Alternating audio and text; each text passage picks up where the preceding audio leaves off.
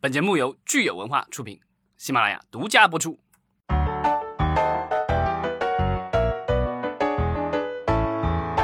欢迎大家收听新一期的《影视观察者》，我是老张。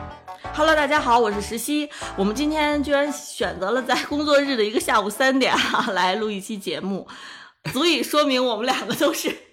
居家在家的状态，是不是？对，就主要上周这个就是这个有一些其他的事情影响，然后那个本来要定在上周六晚上的这个录音没有能够实现，所以呢今天算是补一下。嗯，我们今天聊的这个其实是两个话题哈，一个话题是前一段时间出了一个演员聘用合同示范文本，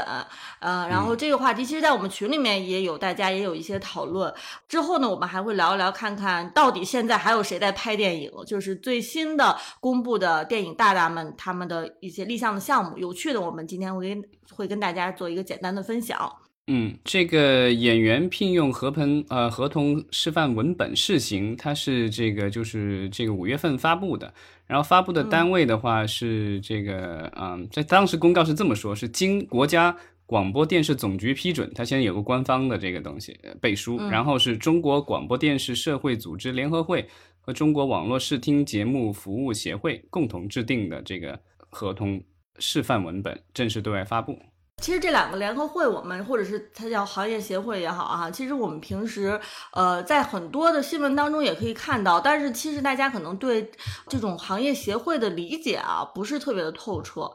很难说哎到底这个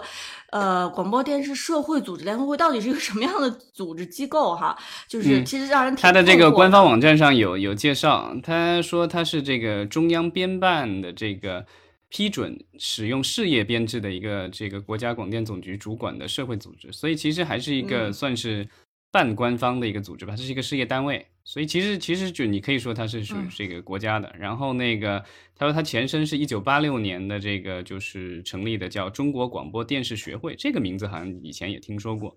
啊，它现在就改了名字，叫广播电视社会组织联合会。那零四年是改叫中国广播电视协会，然后以前叫学会，然后后来改成协会，然后嗯在一四年再改名成这现在这个联合会，反正这个名字嗯改了好几次。然后一九年又改这个又加了几个字，反正就是各种排列组合。就现在的这个中国广播电视社会组织联合会是一九年最后这个定下来的名字。我理解，像我们国家的这种行行业协会哈，它其实都是属于可以说是商界和呃这个政界的一个沟沟通的这样的一个机构吧，是不是？就是说，可能里面有一些商界的代表啊。我觉得他所谓的商界代表，其实是咱们你看他的这个就是会员单位的话，其实是这个中央广播电视总台、中国电教育教育电台各各个地方的广播电视台什么之类的，还有这个什么各个大学院校，然后什么之类。所以我觉得主要还是这个国有单位的，而且你看它的这个中广联合会，它总部就是在这个国家广电总局的这个机关大院内，所以这个我觉得跟那个什么合牌公司啊什么一类似，它就是说。嗯、看起来像是一个是这个就是事业单位什么之类的，但其实呃，它就是一个这个，政府组织吗？对我觉得是应该算是一个至少算是半官方的一个社会组织吧，而且它的这个领导估计都是应该是有级别的。但是这个中国网络视听节目服务协会，它的这个很多参与的公司就已经是完全商界的了，对不对？嗯，对，这个就是台呀、等等的，对它它呃包含了咱们刚才说的这些电视台都在里面，包括这个总台，还有各个地方电视台。然后另外的话，包括了嗯就是主流的这个网站，人民网、新华网这些是网站，中国网、米米咕啊什么之类的。然后还有就是咱们的这些互联网巨头，阿里巴巴、腾讯、百度，还有就是我们的这个优爱腾、B 站、搜狐什么之类的。还有一就是。呃，很多的制作单位也在里面，中影、嗯华策、慈文、完美啊什么的，还有包括技术公司，华为、中兴，所以它是应该是全产业链的一个这个东西。嗯，呃，所以我觉得可能如果说这个是商界跟政界的一个沟通，可能不准确啊。但是我觉得无论如何吧，它肯定是我们这个呃娱乐内容、广播电视或者互联网这些内容生产的业务公司跟这个政策制定。这个方就是做做具体业务的，像你刚才说的这个中广联合会，它里面虽然都是事业单位哈，这些这种嗯公家有的这样的这个电视台也好，机构也好，但是它仍旧是具体做业务的这些机构，对吧？那它肯定是跟这种政策、政策完全政策制定的这些机构，比如说宣传部啊、广电总局啊，它就是完全政策制定，它他们之间可能是这样的一个联合沟通协调的这样的一个组织啊。我觉得本质上可能是这样的。嗯，对，就是他们是在这个广电总局的领导下，然后呢，就嗯是呃自己本身的话是应该主要是看起来是主要是制作和播放单位啊、当然还有一些其他的可能是一些技术单位什么，但主要是以这个制作和播放为主。对，所以其实这两个协会哈，他们一起来共同制定这个演员的合同范本哈，呃，还是引起大家很多关注的，因为它其实代表了一种呃官方的态度吧，对吧？和官方对于如何这个解决之前的各种的这个演员演艺行业的这个乱象，它其实算是一个很具体的措施了。因为我我记得好像我们这几年哈，就是陆陆续续总在聊这个演艺行业的乱象，以及国家出各种各样的通知，发各种各样的文件去呃试图去解决这个演艺行业的乱象。那这一次这个演员合同范本，我觉得可以说是一个非常具体的一个措施了。嗯，但是就是因为它的这个主管单位是广电总局，所以它这个合同，它虽然写的是演员聘用合同示范文本，但是你看它的这个使用说明里写的很清楚，它是电视剧和网络剧演员聘用的时候使用的。因为这个就是广电总局，我们知道前几年已经啊、呃没有了这个电影监管的这个资责，那个电影局已经被划到了中宣部下面了。对，既然你说了它是针对这个网络剧啊、哈电视剧，那么其实就是不包括我们现在说的这个短视频，对不对？这种什么短剧啊或什么之类的，我就不知道这个是不是涵盖在内了，因为这个，嗯我不知道这个现在这些短剧，因为就是好像现在的规定应该是一百万制作成本一百万以下的可能不用去备案，一百万以上的也要备案。其实也要现在最近出的新规就是我们的这个网络剧。啊、网络电影现在也有这个类似于龙标的一样的这样的一个东西了，所以呢，就是我不知道，就是这个是不是也涵盖在内？就是现在新出的一些特别短的那个，比如说一两分钟一集的那些，在抖音上或在快手上发布的那些剧，就就是看你怎么去定义这个网络剧嘛，对吧？像咱们说的这个呃张同因为有学 这种算不算网络剧演员？那不是就是呃重点网络剧嘛？至少也就是之前是重点网络剧需要备案，然后现在的话嗯就是这个。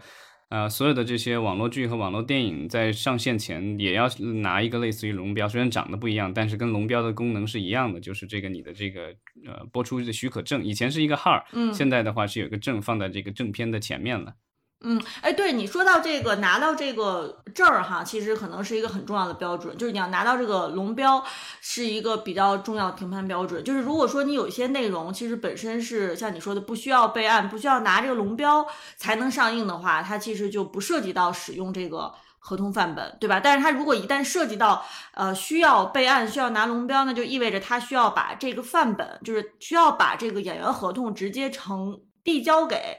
这个监管机构去审阅的，对吧？因为我记得之前我们就说是监管机构是呃是可以有权利去审查。呃，去呃去检查你的具体的这个合同内容的，所以我认为就是说，的确就是说，可能你是不是要用这个合同范本，是跟你需不需要拿龙标是直接挂钩的，是吧？就是说，他拿龙标的前提可能就是你对他那个不叫龙标，那个啊我不知道他现在管这个叫什么标儿，反正是他有一个这个就是许可证的一个标儿。就是这这两者其实是一个呃非常紧密的一个关系。其实它是以合同范本的方式在规范演员，对吧？我们说它的本质上其实还是一个对演员的一个规范。对，因为像之前他们就是好几个这个委员会啊、联合会什么之类的，一起出的这个东西，叫《关于电视剧、网络剧制作成本配置比例的意见》。这个之前咱们的节目里应该聊过，它这要求的是啊、全部演员的总片酬不超过制呃制作总成本的百分之四十，然后呢，主要演员呢不超过啊、演员总片酬的百分之七十，然后其他演员不低于总片酬的百分之三十，它是有一个这样的一个比较。啊，硬性的一个比例吧，啊，当初好嗯像是说，如果是违反这样的规定的话，有可能就不给这个播出许可证了。那现在的话，就是可以不给你标儿了，对吧？嗯嗯，其实我觉得挺呃挺有趣的一点哈，就是说我们一般来说，既然是演员聘用合同，那至少这个甲乙双方有一方肯定是演员，是吧？呃，或者咱们说演员经纪公司也好哈。但是在这个我们看到这个范本，其实它有两个协会制定，但是没有一个协会本身是这个演员协会，因为我们国家也是有这个演员协会的，对不对？对他这个有一个，就是他不是演员协会，他我看他那个就是就刚才我们聊的这个片酬的规定的话，他有个叫中国广播电视呃电影电视社会组织联合会演员委员会，它其实是一个大的一个组织机构下面的一个这个演员委员会，然后他参与这个的就是意见，但但那个意见就那个组织的话，但好像又不是这个咱们这一次的这个就是呃发这个。合同示范文本的这两个组织的，因为这那个里面还包括电影，这个就只是广播电视，这个就是网络剧和电视剧。呃，反正里面提了一些比较有意思的一些新的规定，咱们可以聊一聊，然后看一看这个都是将来会怎么影响这个行业啊。主要是这个现在是剧啊。嗯，呃，那老张你来说一说，你觉得比较呃有亮点的这个新规定是体现在哪哪个条款吧？呃，怎么说呢？它这个合同其实很简单。甲乙丙，它基本上是假假设的是甲乙丙三方，甲方就是制作方，然后或者承制方，另外的乙方呢就是这个经纪公司或者演员的工作室。因为现在很多基本上，尤其是大牌一点的演员，基本上都是这样的配置。就是小演员的话，可能也有公司。然后丙方的话才是这个就是演员本人，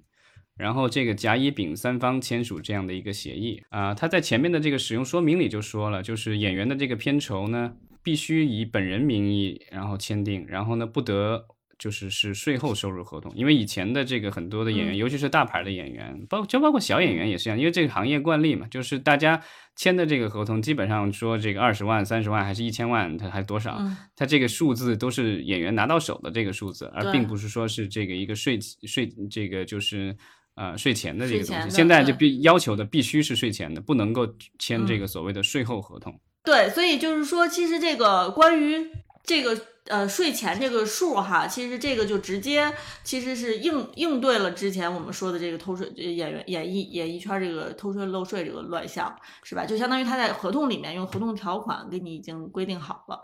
对，就是之前的话，就是要不是偷税漏税，或者是怎么样，另要不就是说这个他要这么多钱，然后呢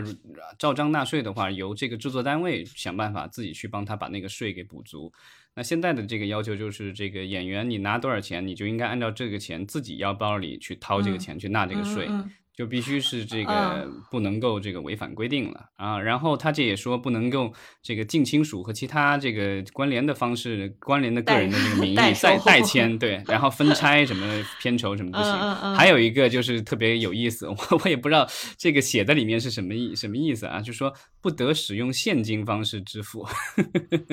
然后也说了就是要严格区分这个所谓的个人收入和工作室的这个经营所得和工资收入。这个其实就前段时间。啊，什么薇娅啊，然后其他的一些演员什么之类的，包括那个什么呃郑爽啊什么之类，他们其实呃最后查出来偷税漏税，其实好多一大部分的就这个就是因为这个所谓的转移收入嘛，其实就是说本来是应该付给你个人的酬劳，但是呢你把它做成了公司的收入，那个人酬劳可能比如说他们收入比较高，然后可能得按百分之四十五这个去纳税，对吧？然后，如果变成公司收入的话，你可以有各种抵扣。然后呢，公司的那个税可能也没有那么高。这样的话，就是他们是规避掉了一部分的这个纳税。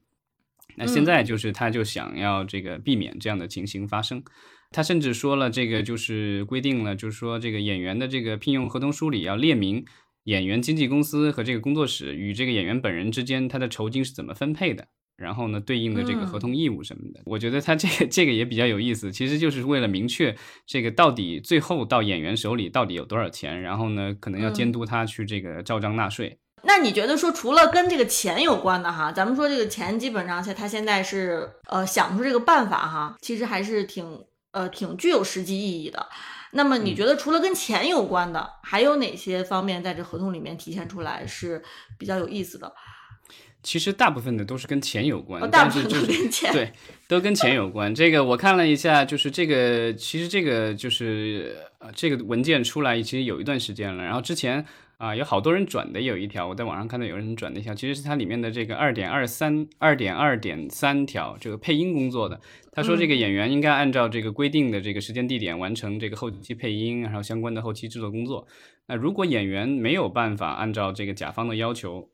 完成这个配音工作，那这个演员方同意甲方有权为演员去找替代的这个专业配音演员来进行配音，但是相应的成本，比如说配音的酬金啊、差旅啊、食宿什么的，要演员方承担，然后或者是在支付给演员方的这个片酬中予以扣除，这个就是属于比较霸王条款了。我理解这一条，它应该是回应之前很多这个观众在吐槽说我们呃这个国产剧好像这个后期配音。首先，它可能不是演员本身的原声，是吧？而且或或者是后期配音，它可能质量很差，等等等等。之前我记着，其实是有观众对我们国产电视剧的这个配音是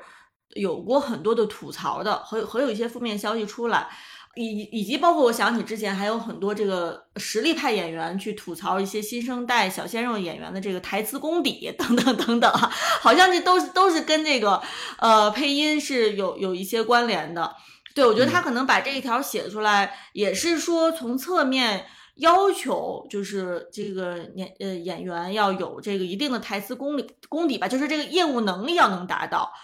这个演员本身他的这个业务能力是需要跟这个工作匹配的。那如果说你是证明说你的业务能力没有说达到这个甲方的要求，那么你要么就是出钱。就从你的这个薪酬里面就扣钱，我觉得，我觉得如果直接理解是这个意思。对，但是我觉得就是咱们华语的这个电视剧的这种制作，包括网剧，其实它其实很多时候之所以要这个后期有大量的配音，是因为这个拍摄条件比较恶劣，同期声不大能用，所以呢要要配音，或者是有一些演员可能是港台的，然后这个普通话不是特别好，所以呢得要有配音，对吧？我觉得这个把这个相关的费用都都赖在这个演员身上，这似乎有点这个转移成本的这个嫌疑。嗯，当然，我觉得这个这个就是可能大牌的演员可能他们不敢这个，就因为这个其实是一个他建议的一个东西，具体的这个这个就是说里面的很多的这个条款的话，其实是可以这个几方商量的。他只是说给了一个这个范本，然后但建议大家在这个基础上啊去修改、去调整。然后它前面里面其实也有一些很多是空的这个地方，然后需要大家去填空的，比如说要多少天之内完成，或者是参加多少次活动什么的，这个东西都是要这个双方啊，不止双方，可能是好几方这个就是约定好了以后再把这个空给填上去。嗯，其实就是说对于演员的片酬和对应这个片酬，他们应该达到的业务水平以及他们的工作内容是什么，在这份合同里面其实基本上是涵盖的比较全面了。就是，即便是细节到这个配音啊，或者是包括之后的这个宣传、出席活动啊，其实它都有，就是都已经就是详细到这个程度了。然后那个就是后面的这个，他也是这个，就是跟钱有关的这个比较有意思。他说，就是他付给这个演员的这个片酬付完了以后呢，他就是这个就是全部费用了。然后包含了这个就是筹备期、拍摄期、后期，然后宣传期什么这一系列的这个酬金，然后以及包括了对他姓名、肖像、什么声音、签名，所有这个人资料全部费用。然后呢，除合同另有规定约定外呢，甲方无需向检呃这个演员方另行支付任何其他任何款项。这个就是这个呃把这个片方的这个制作方的这个就是支付的费用给限定住了。他你看他后面他还有这个就是他。连着这个就是到五这个工作费用和安排里面，它有一个补充的，就说这个甲方向这个演员支付了片酬，然后就不需要再承担这个除丙方以外，就是这个演员本人以外其他人员的费用，然后包括不限于这个就是什么跟组啊、探班人员的住宿啊、交通啊、膳食、保险、签证等，然后这类费用呢由演员方自行承担。这个我按照我之前的理解，这个基本上对一般。尤其大牌一点的演员都是有这个自自己的跟班，对吧？有可能是自己的经纪人，然后还有就是助理，还有其他的什么化妆师或什么这这些人可能都是他自己带过来的，包括有时候可能还有保镖什么的。然后这类的这个就是费用的话，通常来说都是由剧组来承担的。那他这个的话，他想把这个成本转移给这个演员，我觉得啊，这个就是嗯，怎么说？就是对一些小演员可能会有有这个，他可以这么要求，但是对大牌的演员的话，就片方求着来的那些的话，我觉得他不不大可能，他肯定还是得要给这个演员支付一定的这个额外的这个费用的。就像你说的这种条款啊，他在跟某些演员谈判的时候，就是直接有可能会进行更改或者调整啊，甚至删除。因为他的这个就是怎么说呢？这个文本的这个就是呃撰写方的话，代表的是制作方的这个利益，所以我觉得他把很多的这种啊他们觉得不应该承担的成本啊，都放到了这个就是演员方身上。但我觉得就是有一些可能不一定能够这个实施的下去。当然，对于一些没有成名的那个演员，他们也许他们可以用这种所谓的范本来这个压对方。嗯嗯嗯。是的，呃，其实我自己最关心的哈是，呃，这个合同从哪些方面体现了说对于演员自己的这个行为行为上面的一些规范？因为之前其实大家特别关心的，尤其是吃瓜群众最关心的，可能是演员的这个违法乱纪的问题，是吧？啊，这个其实他也有，他就是说这个就是他这个是两两方面的一个约定，就是说。呃，一个是说这个就是甲方，就这制作方的，就是说在演员方遵纪守法、善意履约的情况下，然后呢，甲方保证不会做出任何这个或者发布任何这个损害、破坏演员方的这个声誉啊形象的这个行为和言论。然后，如果甲方违约的话，要赔偿，对吧？然后，另外的话，那个就是他其实对演员也有要要求。这个演员的要求就是，这个演员方要保持良好健康的形象，然后呢，不能够出现一些其他的这个违法乱纪的这个事情啊。然后，如果他有一些这个这相关的这个行为被抵制了，或怎么样，被市场的这个主有关主管部门禁止、限制，或者被市场排斥，然后社会公众抵制的话，那就是要承担违约责任。这后面的后续的对演员的有个要求，我觉得挺有意思的，但我我不知道这个就是这这个到时候实施起来会是什么样子。他就说，演员方不得发表对该剧甲方、其他出品方、合作方及其他演职人员等。不利贬损的言论，否则 甲方有权这个要他承担这个违约责任。嗯，这以后演员上综艺节目接受采访什么的都要非常注意了。然后这个什么这个微自己微博或什么之类的，可千万不能说说人家的坏话。只要是跟这个剧有关的，这就不能说，不管他是好人还是坏人。呃，咱们说出品方或者是制片方，就这个甲方哈，他肯定是像这些条款都是基于之前的一些经验经验教训吧，嗯，能想出来说之前可能演员的某一些言论可能影响到了这个项目或者是出品方公司的这个形象哈，但是这个其实，在言论方面的这种把控呢，啊，也是能想到了，他都他都他都在合同里面列出来了。嗯，他这个就是，尤其是到后面的这个就是保密责任的时候，特别有意思。他说这个就是，呃，说这个演员就是不能够这个擅自接受任何与该剧相关的这个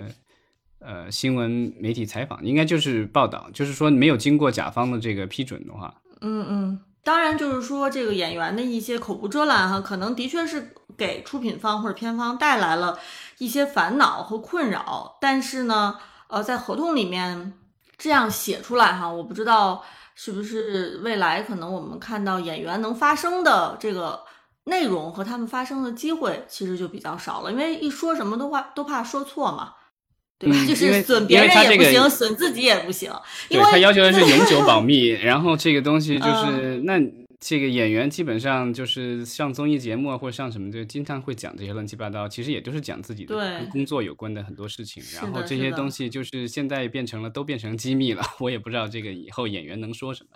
嗯，没错。呃，所以其实我觉得我们这样的一个合同范本出台哈，它到底能不能真正的改善我们的这个演艺环境？我觉得这个可能还要观察吧。呃，也也许就是演艺环境是变得很清朗了，但是可能我们的这个娱乐内容也变得很乏味，是吧？所以就是 我们可能看这份合同范本到底对未来的从事演这个演艺行业的这些人到底是意味着什么？尤其是像我们今年，呃，大家可能最关心的就是现在的就业的这个形势也非常严峻，是吧？我们说这个可能很多大学毕业生现在都面临着这个就业的问题，所以我那天还在想说，普通专业大学毕业生可能面临就业问题，那么现在这些艺术院校的学生呢？这个咱们说像这个很多传统艺术院校。啊，呃，北影啊，中戏呀，上戏啊，这些毕业生，他们 到底面临的是一个什么样的就业环境啊？是不是很多人都一一一一毕业就转去做这个网红代购了，就直接是做线上的这个，直接是销售了哈，就这根本不考虑这个传统的电视剧、电影行业了，会不会是这样所以在这种情况之下，会不会导致说我们演艺行业？未来可能愿意投身的人就非常非常少了，就是本身演艺行业大家都会觉得是一个很很不稳定的行业，是吧？就是但是呢，你前几年至少是我们看到了很多年轻人由于走上了演艺这条路啊，就是呃这个兴旺发达了，好像成为了一个能够自给自足的这样的一个行业，嗯，但是我不知道就是从。最近开始啊，监管这个加严，再加上说我们经济整体的形势，会导致非常非常少的人会去选择呃进入到 演艺行业。可能大家以后未来一说啊什么做演员，就就简直就不要想了，或者是会觉得说，就以前可能会觉得说啊，你可能去一个院校去学一个表演专业哈，可能以后未来也有可能会说。谁还学表演啊？就演员不就是你就是短视频让这些网红什么的，你不用学，你就直接就打开手机自己自己看看有能不能吸引人。那个就是我记得好像前去年还是什么时候看到过有调查，这个现在的这些零零后什么之类的这种年轻人。他的这个首选的这个就最理想的这个职业的话，就以以前很多会写什么歌星、影星或什么之类的做明星，现在的好像都变成了这个做网红，网红了是吧？对，对，而且就是网红没有没，大家会觉得说他不需要经过一些学院派的一些训练嘛，是吧？就是你不是说这个你一定是要这个专业院校出来的，你才能做网红，大家会觉得表演这件事情已经是门槛非常之低了。啊，它已经不是说是一个需要有任何的这个技术含量的。对，其实我我觉得就是，呃，咱们国家就是这种就是演员的话，其实他能够得到的保护特别少。其实就算刚才这一份这个就是。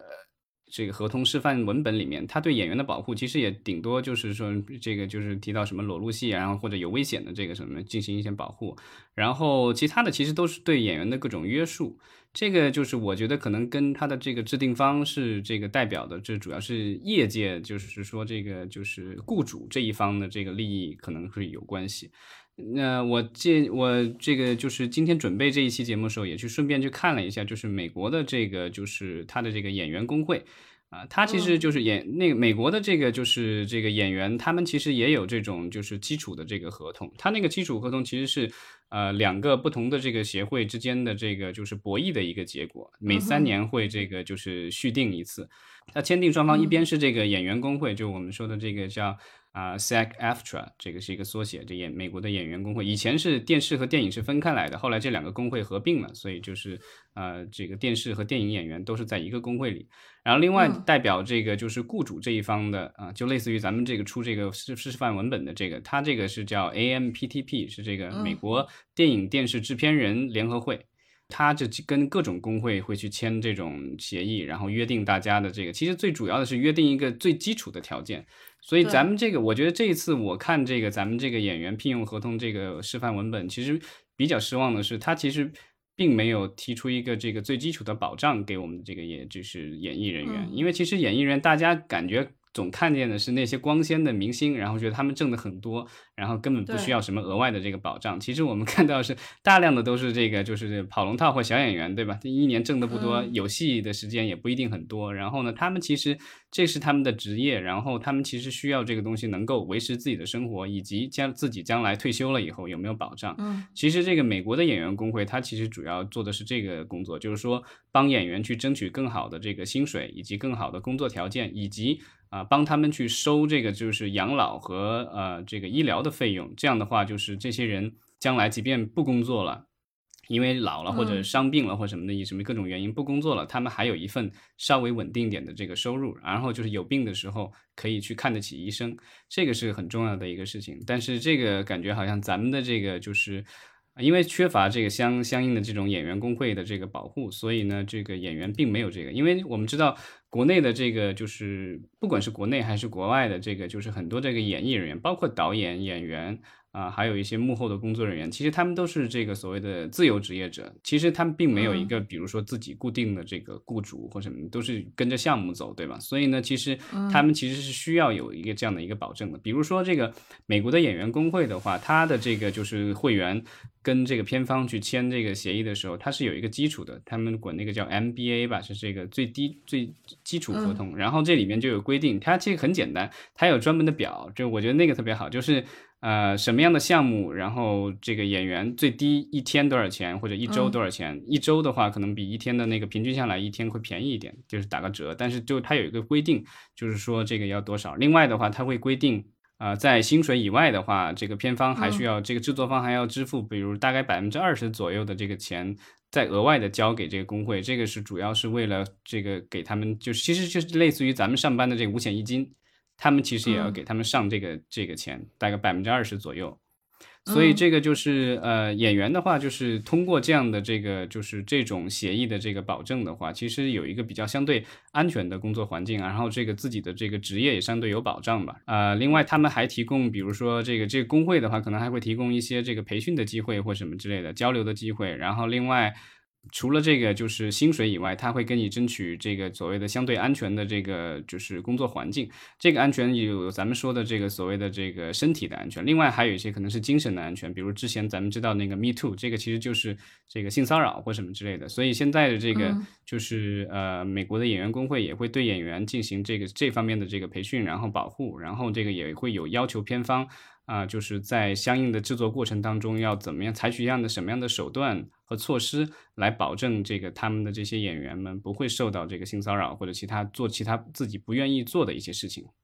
嗯，所以其实听你说完，我感觉是，呃，好莱坞的这个他们协会哈，去谈出来的演员合同，是把演员当成是一个正常的一个职业。是吧？就是他是一个普通的职业，然后呢，无论是什么样阶层的这个演员哈，那你都能通过一份合同，一份基础合同，得到自己最基本的这个生活保障和自己的这个必要的这个保障。那咱们这边的这个刚刚聊的这一份哈，就是演员合同范本，它的目的。看上去和你刚才说的好莱坞的这个演员合同范本是大相径庭的。我们这边的目的感觉是规范演员的这个操守，对吧？这个是这个，然后那个就是呃，美国演员工会的那个，只要是保护他的会员的利益，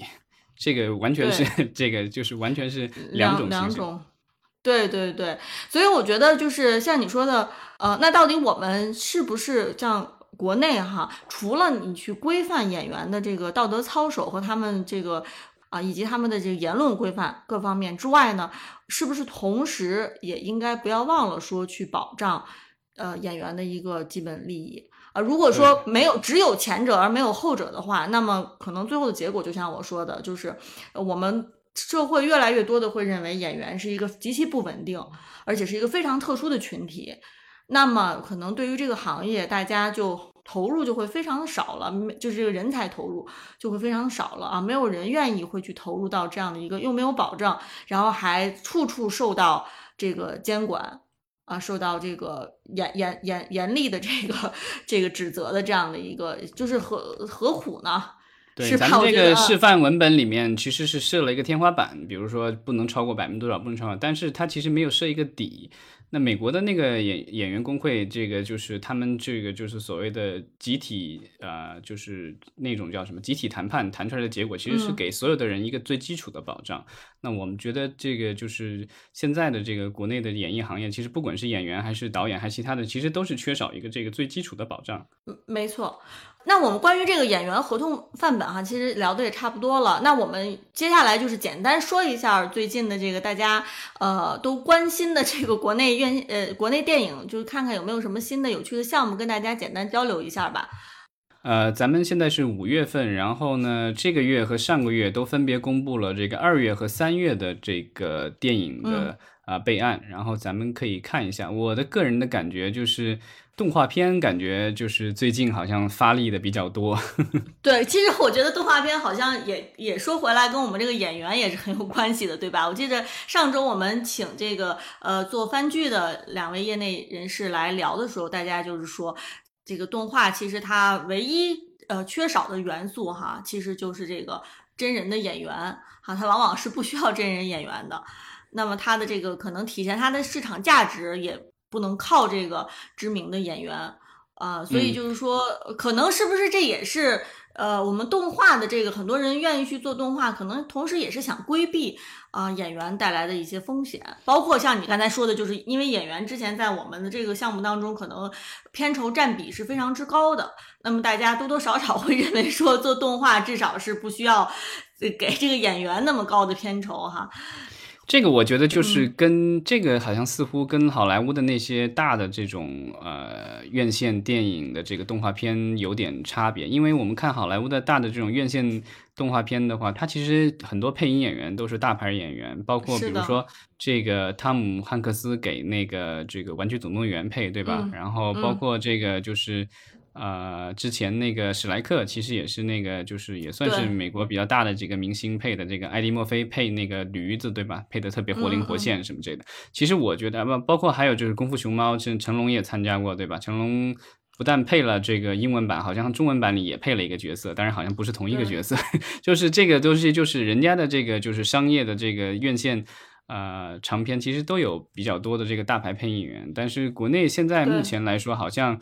呃，比较成功的几部这个就是动画电影的话，好像似乎都没有什么特别的大牌的配音演员。不光是没有大牌的配音演员吧，而且就是说，其实，在电影整个呈现出来之后，也很少有人会把配音放在一个特别重要的一个作用上面。这个通常都是说画风啊，然后动作呀，然后这个视觉效果如何呀。啊，很很少是会。但我我觉得动画片背后的表演也是非常重要，这是我个人的看法啊。这个就是咱们可以看一下，这一次其实备案了好几部比较这个就是重磅的这个动画片。动画片，好的。然后咱们看，这是三月份发布的，一个是这个磨铁，它发布了一部叫啊，就是备案了一部叫《百年好合》的呃动画电影的这个备案。然后它这个好像。也是这种传统神话，但是我看不出来具体是哪个神话啊？他是说什么金童玉女触犯天条，然后被罚到人间百年好合，然后两个人在人间，然后终于经历重重考验，明白爱的真谛。这个好像跟那种什么老的港片什么之类的还挺像的。嗯嗯嗯，这他这个也是这个咱们说的古装嘛，就是神话题材，神话题材是吧？那么其实跟这个呃哪吒闹哪哪吒魔童闹海其实是有一拼的。对，但我觉得哪吒魔童闹海，因为是第二部嘛，第一部五十多亿的这个票房，然后是国产这个就是电影，国产动画电影的这个天花板，所以我觉得第二部大家有也其实有更多的期待。然后呢，这一次呃是在成都备案的，然后备案的单位就是这个导演这个饺子的这个单公司可可豆，然后还有就是光线成都光线，然后另外还有一家公司叫成都自在境界。啊，这三家公司一起联合备案，然后，嗯，他说的是这个天劫之后就接着上一集的情节，然后哪吒和敖丙的这个灵魂保住了，然后但是肉身呢很快就啊魂魂飞魄散了，然后所以呢那个太什么太乙真人用七色宝莲给二人重塑肉身，然后呢又遇到重重困难，然后他们俩的命运会走向何方？大概是这样的一个情节，就是这个是紧接着上一部的情节了。所以你看，其实不管是哪吒还是咱们说的这个百年好合哈，它是呃这个古代神话。但是呢，咱们下面说的这一部镖人，它其实呃是古装，但它就没有神话色彩了哈。它其实相对来说是讲的是这个宫廷斗争，以及啊，当然熟悉镖人的这个故事的朋友应该知道啊，他其实是我们这个主人公，呃，他是一位侠客。那么他其实是要要复仇，完了之后呢，在做侠客以及这个复仇的这个过程当中，完成了一个生命的救赎吧。嗯，我突然想，就因为我漫画我看过一些，我是觉得他的情节是不是跟那个曼达洛人那个有点像了？要送一个小孩回去。对他这个就就是说，我觉得你涉及到侠客这种哈题材，其实我们知道这个日本的动漫啊，还有这个美国的这些，其实这种史诗性的史史诗的这种故事里面，其实多多少少会涉及到。呃，而但但是我们说这个标人，他之前其实也被誉为是这个国漫之光嘛，对吧？然后而且他这一次其实立项之后呢，我们。看他的，呃，其实是有一些大咖的背书的，包括说他的这个，嗯，对，就是《大圣归来》导演田小鹏是担任这个标人的这个其中的一个，应该是监制的角色，好像我记得是。嗯，他的这个备案单位叫东源文化，然后呢，就是我看这个有人调查了这个东源文化的这个背景，他是在这个无锡的公司，然后背后的话是这个。呃，主要是这个《大圣归来》的制片人刘伟，所以呢，他们认为这个就是这个片子的话，很有可能就是这个，呃，可能《大圣归来》的这个团队也有可能参加，因为刘伟跟这个田小鹏啊，就是《大圣归来》导演，他有这个合资的一起的公司，光线到最后可能也会参加吧，因为田小鹏好像和这个光线的那个彩条屋什么的也有这个就是。呃，有关系对吧？所以这个就是很有可能，这个就是大这这一部标人和这个就是哪吒闹海那个都是应该是光线发的，有可能。呃，那其实除了这个刚才我们说的这几部，其实都算是这个古古代题材吧。这个腾讯的这一部《山河设计图》是不是也是古代题材的呀？这个是现代的，应该是那漫画我没看过啊。但是当年这个老早的时候，我做我做项目开发的时候，就有这个那时候腾讯动漫就推荐过这一部《山河设计图》，然后算是这个奇幻的一个故事吧。奇幻哦，对，然后他这个故事讲，你看从梗概里看，应该不是古代的故事。他说的是什么？黑客数据师 这个大伟无意进入了这个，就是这这幅。呃，被选中了去修复这个就是山河设计图啊什么之类的，然后要拯救这个里面的人，他应该是我印象当中，对，他他会到这个图里面去吧？我印象当中好像是这样的一个情节。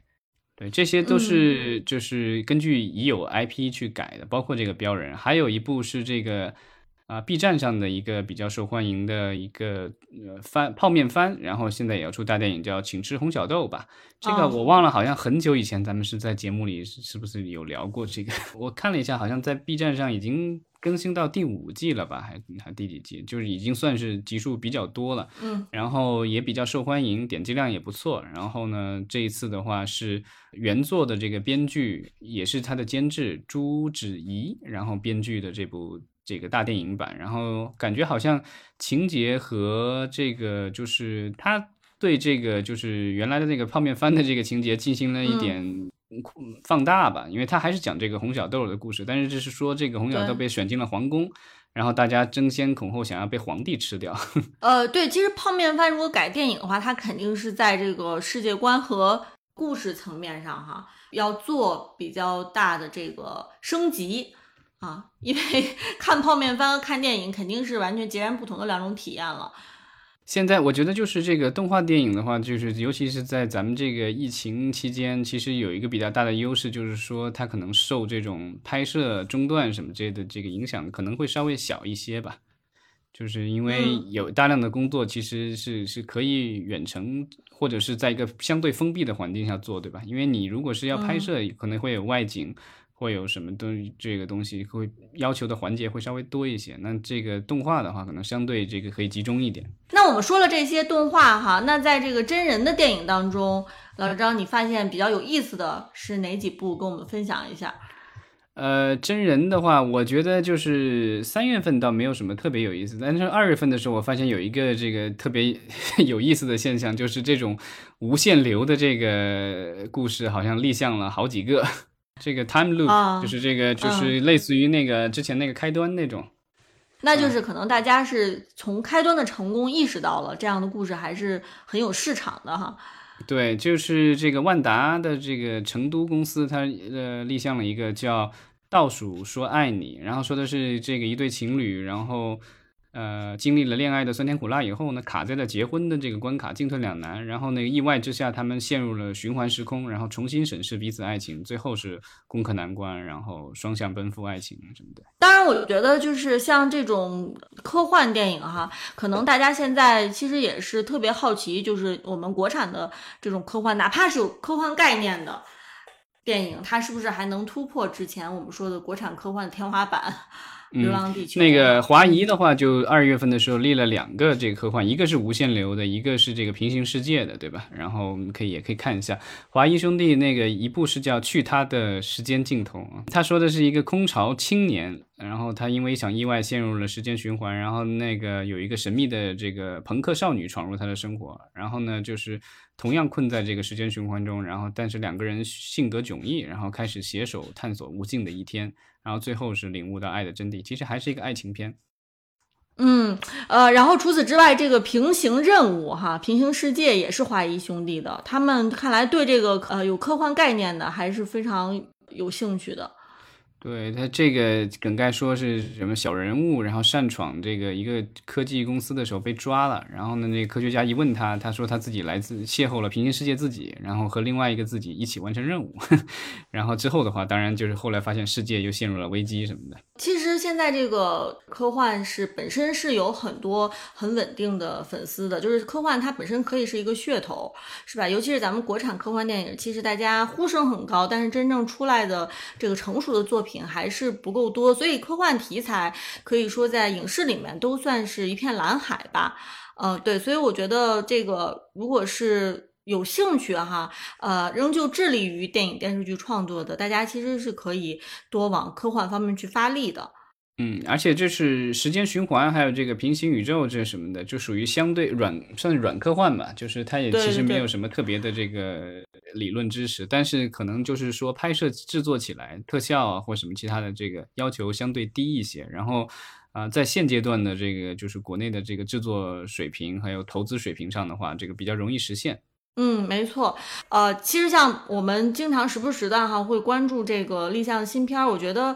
嗯，它的意义是真的是在于说，我们看看现在呃最新的一些潮流是什么，然后以及大家都在往哪个方向去努力去发力，呃，包括说，其实我觉得挺欣慰的，就是我们可以看到说。呃，还是有很主流的公司，然后一直在努力的去立项新的这个电影，不管这个电影未来是不是到底是在院线上映哈，还是说以后可能就直接进到平台了。呃，我觉得电影人仍旧在努力的做电影，然后去呃通过就是去去适应现在这样的这个审审审查的制度。啊，去呃不厌其烦的去走这个审批的这个流程哈，让我觉得还是挺欣慰的啊。虽然说我们最近一段时间这个电影院这个票房的确是 惨不忍睹，让人忧心忡忡哈。对，那个五二零的那天票房好像有五千多吧，然后这个就已经创下了最近几十天的这个票房记录了，对吧？这个很难想象，就是说这个我们已经连续不知道多少天全国票房没有一天破了亿的。对，其实比较有意思一点就是，我们今天刚才说的这些片子啊，都是这个今年二月份和三月份呃公布的这个备案，它它是公布是吧？但是它其实备案应该是没有，他们算二是二月份和三月份递交的呃批准的，但是公布是在四月份和五月份。明白了，所以就是说其实是二三月份，然后但是今年我们其其实像这个防疫真正特别收紧，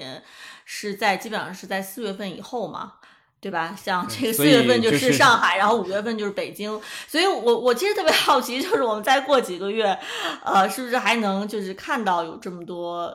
呃新片立项哈？看下个月的发布吧，那也有可能就是这个如果处理上面有点困难的话，因为北京现在各个地方也都是居家办公或什么之类的，这包括就是有一些。啊，机关单位可能也会有一些限制，所以呢，就是有可能这个在这种处理的这个上面，可能进度没有之前那么快了吧？因为现在其实也也已经有大概两个月的一个延迟，对吧？像五月份发布的是三月份的，所以有个两个月的延迟。正常来说应该是一个月，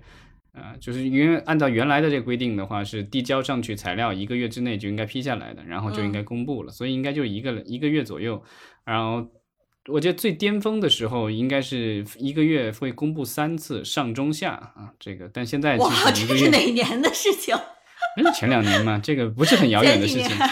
对啊，或者就是一个月公布两次，上月上和下，这个至少有，对吧？现在都是两两三个月公布一次，是吧？没有，但现在还是每月公布，但都公布的是两个月以前的，这个就是时间隔的稍微比较长一点。然后另外就是一个月只可能公布一次而已，没有像以前可能两三次那种。就是我觉得可能